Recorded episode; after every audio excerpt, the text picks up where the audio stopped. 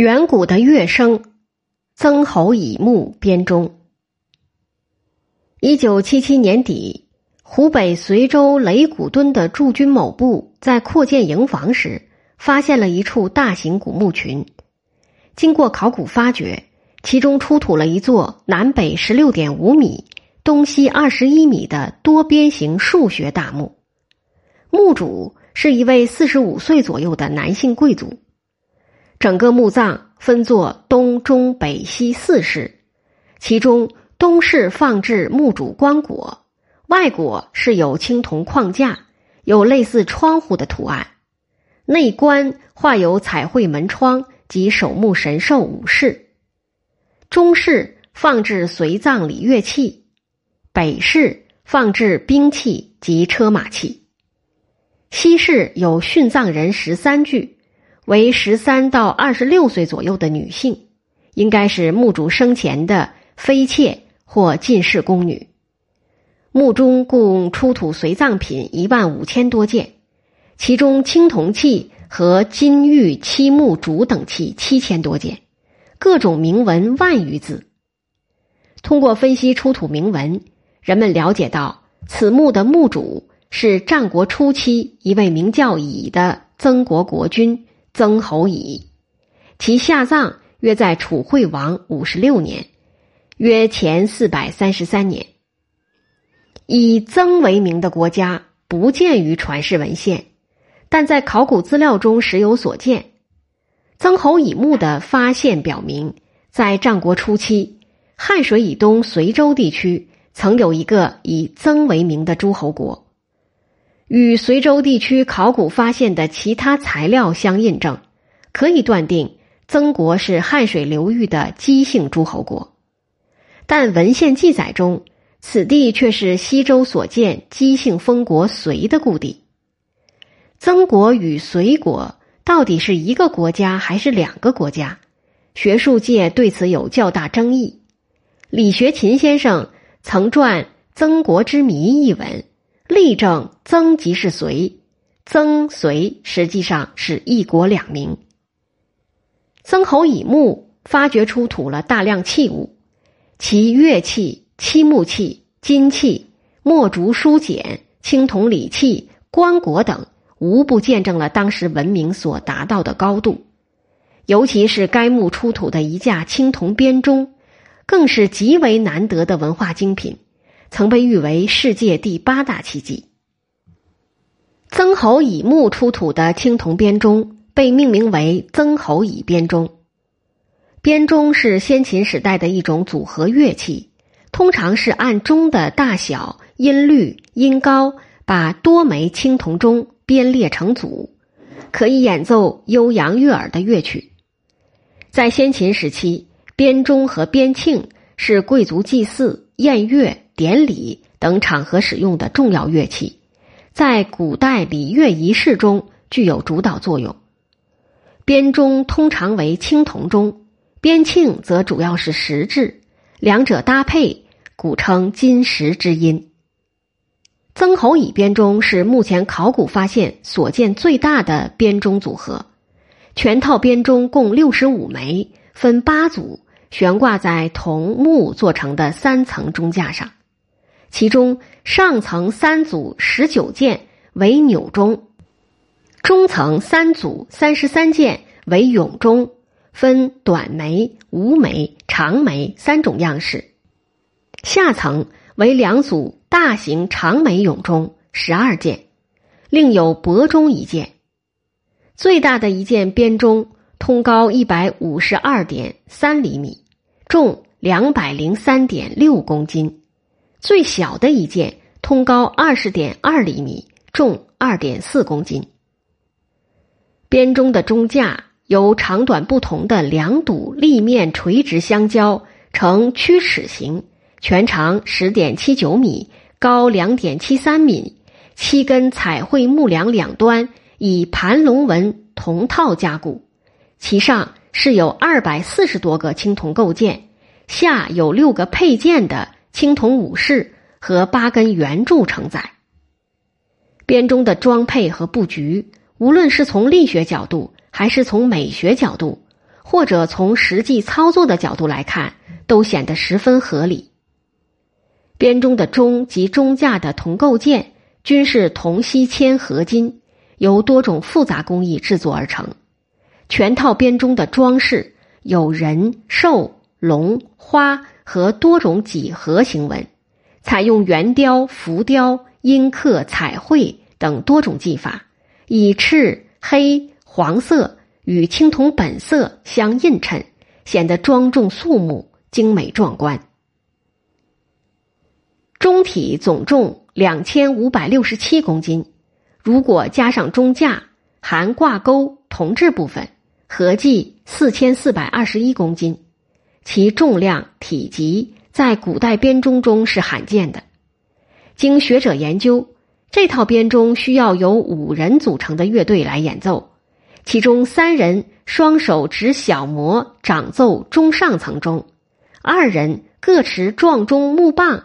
掌奏下层钟，编钟及钟架架构上有铭文三千七百五十五字，内容为编号、记事、标音及乐律理论。铭文多数都是错金，其中永钟的记事铭文为曾侯乙作词，显示此套编钟的制作和享用者都是曾侯乙。上层十九枚钟的铭文只标音名，中下层四十五枚钟上不仅标着音名，还有较长的乐律铭文，详细记载着编钟的律名、阶名和变化音名等。帛钟的铭文则记载了楚王熊章为曾侯乙铸宗仪一事。编钟的标音铭文标示了钟的旋击位置。或敲击部位及其所发音的名称，乐律理论记述了曾国与楚、晋、齐、申、周等国的律名对应关系。帛中铭所见律名二十八个，皆名六十六个，绝大多数都是前所未知的新材料。这套编钟的铭文是一部重要的中国古代乐律理论专著。整套编钟音色优美，音域宽广。音列充实，基调与现代的 C 大调相同。每件中均有成三度音程的两个乐音，可以分别激发而互不干扰，亦可同时激发，构成悦耳的和声。全套编钟有五个八度，只比现代钢琴少一个八度。其中既有深沉浑厚的低音，也有圆润淳朴的中音和清脆明快的高音。其音域自 C 二至 D 七，中心音域内具十二半音，可以旋弓转调，演奏七声音阶的多种乐曲。考古工作者与文艺工作者合作，探索用此钟演奏出各种中外名曲，其优美的音色无不令人称奇。编钟之外，曾侯乙墓还出土了三十二枚编磬。为石灰石或大理石磨成，分为两层四组，挂于青铜错金磬架上，形若巨钩，大小各异。其中一枚边磬上有曾侯乙作持用钟的铭文。此外，边磬上还刻有编号和乐律铭文，其中有少量为墨笔书写，计七百零八字。大意与曾侯乙编钟名词相通，经复原研究，可知其音域跨三个八度，十二半音齐备。编磬音色清脆，演奏时需双手执磬锤，击地而击。曾侯乙墓的第二项重大的考古发现，是在墓中出土的一件漆箱盖上，发现了古代二十八宿的天文星宿图案。这件漆箱呈长方形，通长八十二点八厘米，宽四十七厘米，高四十四点八厘米，内修红漆，外以黑漆为底色，加施红彩。漆箱盖面的正中有一个朱书篆文“斗”字，环绕“斗”字按顺时针方向排列着二十八宿的名称，被“斗”字笔画的延伸线划为四个区域。七香盖所记二十八宿名称与《史记·天官书》所载基本相同，盖顶两端分别绘有青龙、白虎的形象，恰好对应这二十八宿的东方七宿和西方七宿，应该与古代天文图的左青龙、右白虎、前朱雀、后玄武概念有关。另外，在抗绣之下有“甲寅三日”四个字。衣箱两端面，一面绘有蟾蜍图和星点纹，另一面会有大蘑菇云纹和星点纹。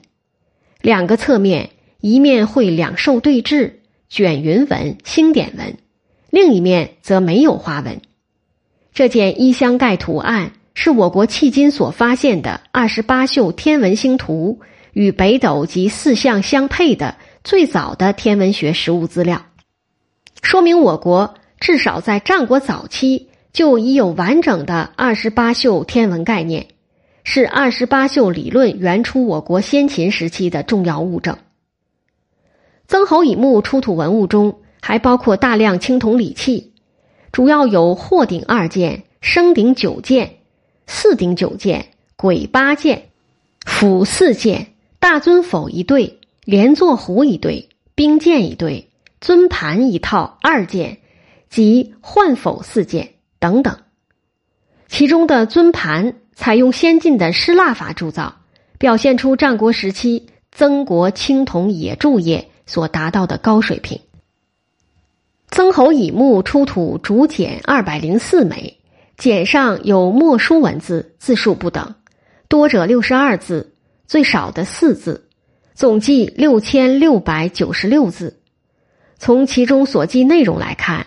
曾国与楚国有着密切关系。曾侯乙去世时，楚王和楚国的太子令尹、鲁阳公、杨成君、平叶君、样君等，皆有车马的馈赠。竹简所记载仪中御者的官衔，大多与楚国相同或相近，显示楚国官制对曾国的较大影响，同时也表明。曾侯乙同楚国的王公贵族之间有着密切的交往关系。